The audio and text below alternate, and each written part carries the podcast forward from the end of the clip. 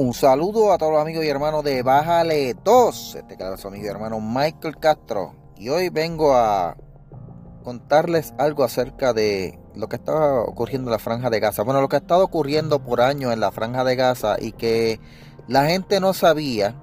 Porque hay mucha gente que creen que en la Franja de Gaza están viviendo en condiciones bien precarias, se están muriendo de hambre y no hay agua, no hay luz ni nada. Y la realidad parece que es otra. Hoy les voy a leer un escrito de una bloguera musulmana, eh, se llama Oda Janat, y les voy a leer el texto íntegro para que ustedes vean eh, lo que no le cuentan los medios acerca de lo que está ocurriendo o lo que pasaba en Gaza. Y usted va a pensar, wow, esta gente son como que bien mal agradecidos. Pero eso en el próximo segmento, así que quédese conmigo aquí en Bájale 2.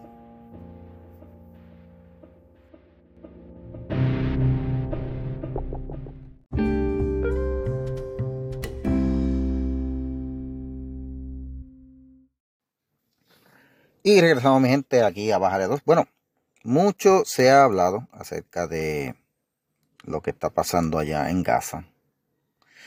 Y pues los medios, dependiendo del lado ideológico al que se inclinen, informan de una manera o de otra. Y a veces es bueno ver el punto de vista de la gente que está más cerca de la situación, la gente que está allá en el Medio Oriente.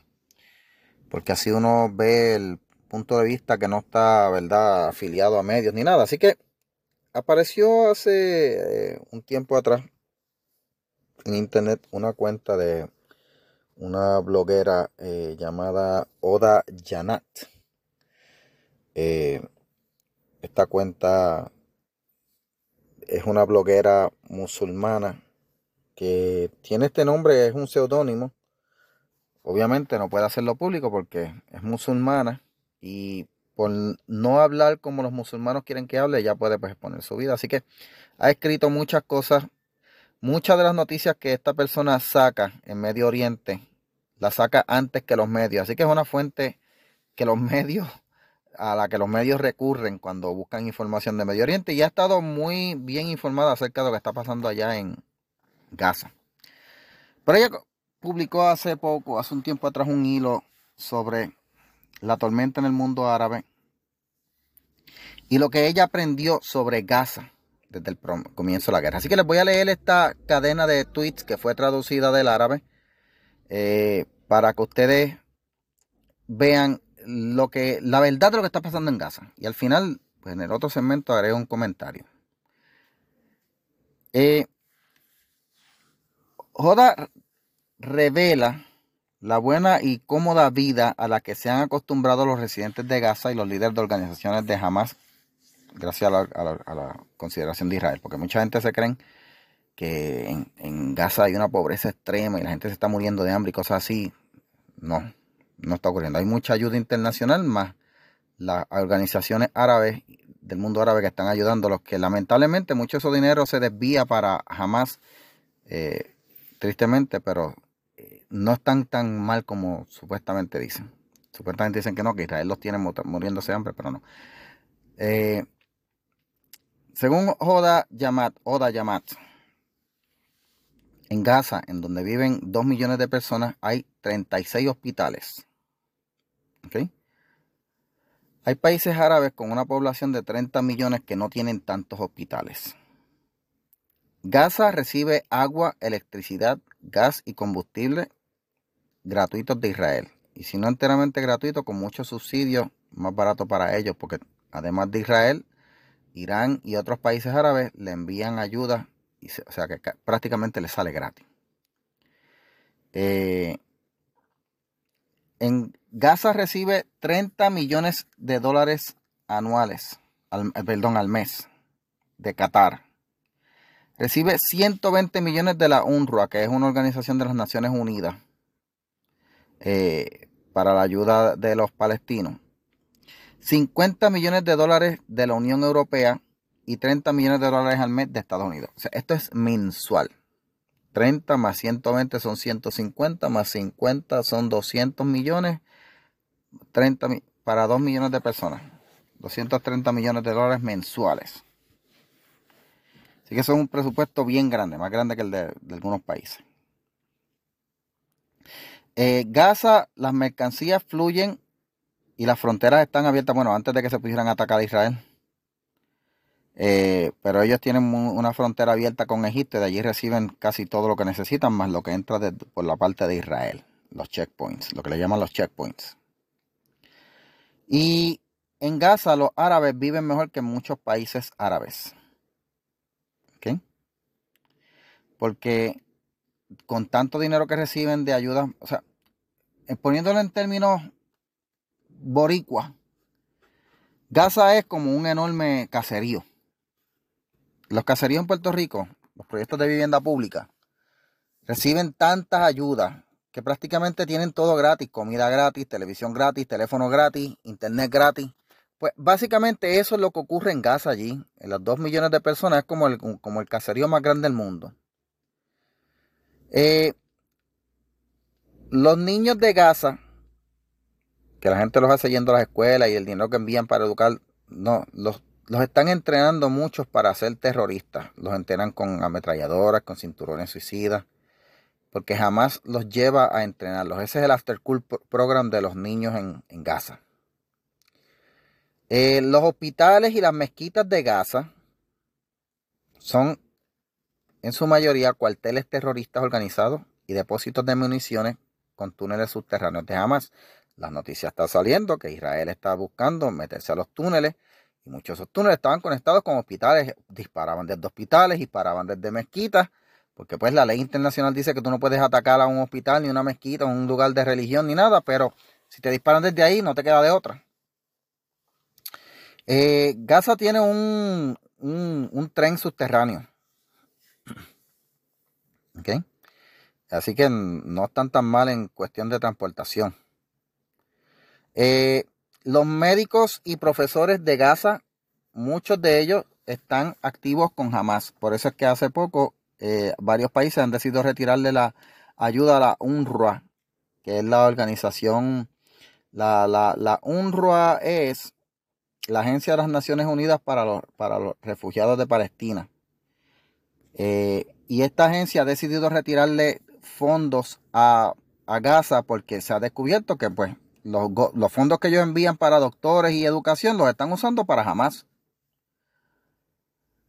Eh, otro dato que nos, menciona la bloguera es que en las casas de en muchas casas de Gaza se, se guardan cohetes y morteros desde donde se disparan. Por eso es que la gente dice, ay, pero ¿por qué le disparan a las casas? Bueno, gente, porque desde ahí es que guardan los cohetes y desde ahí es que le disparan a Israel. Un dato que menciona esta bloguera musulmana es que el libro Mein Kampf de Hitler es uno de los libros más populares en la franja de Gaza. El libro Mein Kampf, para los que no, ¿verdad? Sepan, fue un libro que escribió el señor Adolfo Hitler que era un, básicamente un tratado de odio en donde buscaba echarle la culpa a todos los males de Alemania y de la humanidad a los judíos, y que en aquellos tiempos, cuando no existía Internet, fue lo que avivó el odio de los alemanes contra los judíos y llevó al, genocidio de 6, millones de judíos en la Segunda Guerra Mundial. Eh, en Gaza hay mansiones de lujo, muchas de ellas son de los líderes de, de Hamas.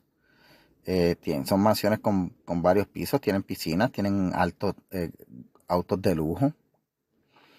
Este, los ciudadanos de, Gaza, en su mayoría, también dice aquí la bloguera, apoyan a Hamas y otros grupos terroristas. Y ellos, de hecho, Hamas está en Gaza porque ellos lo, Gaza los eligió. O sea, en Gaza lo hicieron unas elecciones y se eligió a Hamas para que fueran los que lideraran políticamente a la franja.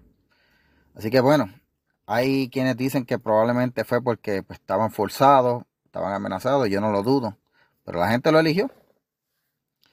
Eh, muchos periodistas y reporteros que están allá en Gaza eh, sabían de lo que iba a pasar el 7 de octubre pero se quedaron callados porque ellos querían tener la primicia y las imágenes. Así que póngase a pensar usted si esta gente estaban haciendo periodismo o terrorismo. Eh, Hace poco se descubrió también que muchos de estos activistas por la paz y trabajadores de organizaciones internacionales como la UNRWA de la ONU, la Cruz Roja, eh, estaban también doblando como agentes de Hamas. Ellos son los que desvían fondos y ayuda que mandan internacionales y se, las dan al grupo terrorista.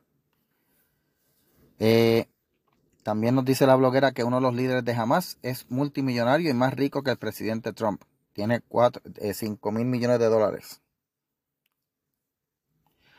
Así que gente, esto es lo que habla eh, la bloguera eh, Oda Ralat.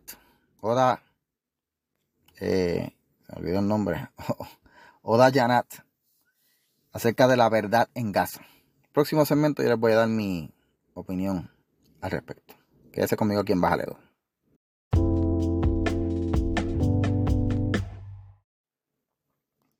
Bueno, mi gente, regresamos aquí a Bájale 2.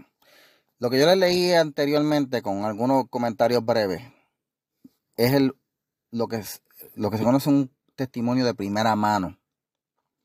Porque los medios siempre se pasan hablando y diciendo, no, los medios mayormente de izquierda, CNN, MSNBC, CBS, eh, se pasan diciendo, no, que mira para allá, que maltratan a esta gente de Gaza. Esa gente se rebelaron porque eh, los tenían maltratados y los tenían este, eh, matándolos de hambre y cosas allí, nada más lejos de la realidad, gente. Cuando ustedes digan eso, recuerde lo que yo le leí en este podcast, que le estoy leyendo, pues no, no, no es que yo me lo inventé, esto estoy leyendo de una bloguera del Medio Oriente que está allí. Porque la, la, gente habla de desinformación, pero la desinformación viene de estos medios mayoritariamente eh, liberales. Si usted viene a ver, Gaza estaba Gaza estaba, como le dicen en Puerto Rico, que lo único que le faltaba era sarna para rascarse. Porque tenían de todo allí, en, en, aquella, en aquella franja diminuta. Pero lamentablemente tienen un grupo terrorista que los dirige, que los tiene cautivos, que pues decidió eh, avivar un conflicto porque pues les conviene a los que están en el poder y venden armas como en un podcast anterior que yo les hablé, la matemática perversa de Hamas, lo pueden encontrar aquí mismo en, los podcasts pasados, pues eso es lo que pasó. si usted viene a ver, este, estas personas actuaron de una manera maliciosa, de una manera de mala fe, de una manera malagradecida. Pero esa es la realidad de lo que está pasando allá. Los medios no le van a decir eso, los grupos de izquierda tampoco, y muchos periodistas que están pues con la mentalidad izquierdosa, no le van a decir estos detalles. Pero para eso estamos aquí en Bájale 2. Mientras yo los dejo con esto, les agradezco como siempre la sintonía y recuerde que usted me ayuda muchísimo. Si está escuchando este podcast por Spotify, déjeme un review de 5 estrellas y compártalo, sobre todo compártalo.